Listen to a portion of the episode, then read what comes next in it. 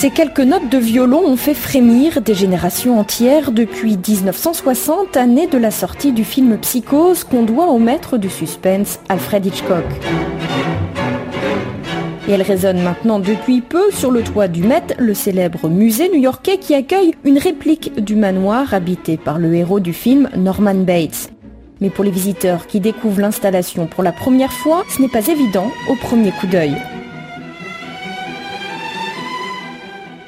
Oh, oh, je vois une jolie petite maison victorienne, comme une maison de poupée.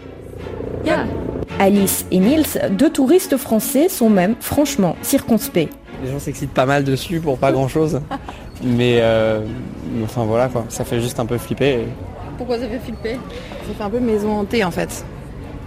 C'est la maison du film euh, Psychose de Alfred ah. Hitchcock. D'accord. Ah. ah, la maison des oiseaux. On a ah non, ça c'est un autre.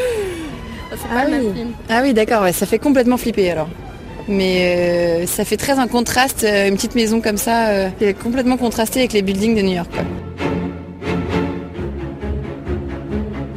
Le Metropolitan Museum donne carte blanche chaque année à un artiste pour utiliser son toit pour une œuvre originale et cette année, c'est la Britannique Cornelia Parker qui a été choisie.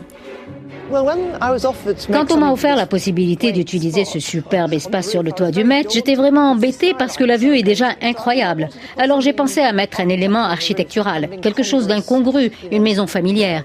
À l'origine, ça devait être une grange rouge, mais j'ai réalisé assez vite que les granges seraient bien trop imposantes pour le toit.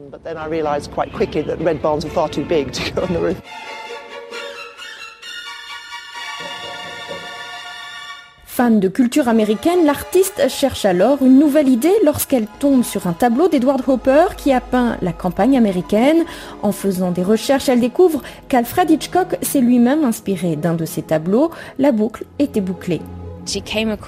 Um, Elle a vu dans la maison de psychose un élément iconique de la culture américaine. Elle a la typologie d'une maison hantée, mais c'est aussi vraiment un élément de la culture populaire aux États-Unis.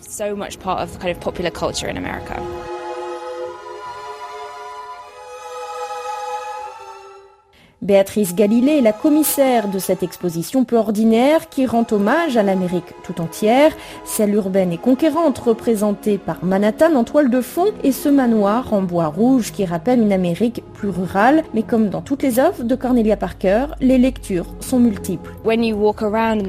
Quand vous marchez autour de ce qui ressemble à une maison, vous vous rendez compte que c'est finalement un décor. C'est une façade, un panneau d'affichage. Ça ramène à son idée d'origine que l'architecture est une image plus que quelque chose de fonctionnel.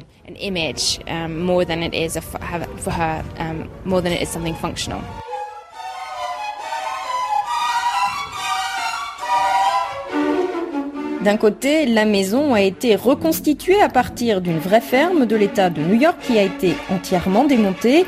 De l'autre, c'est un amas d'échafaudage qui maintient toute la structure. À travers cette installation, Cornelia Parker nous interroge finalement sur notre rapport au réel et aux artifices. C'est juste une évocation vraiment amusante de juxtaposer tout ça à la skyline de New York tout autour. C'est vraiment cool. Est-ce que vous allez revoir le film après avoir vu cette installation Ça m'a tellement effrayé que probablement pas.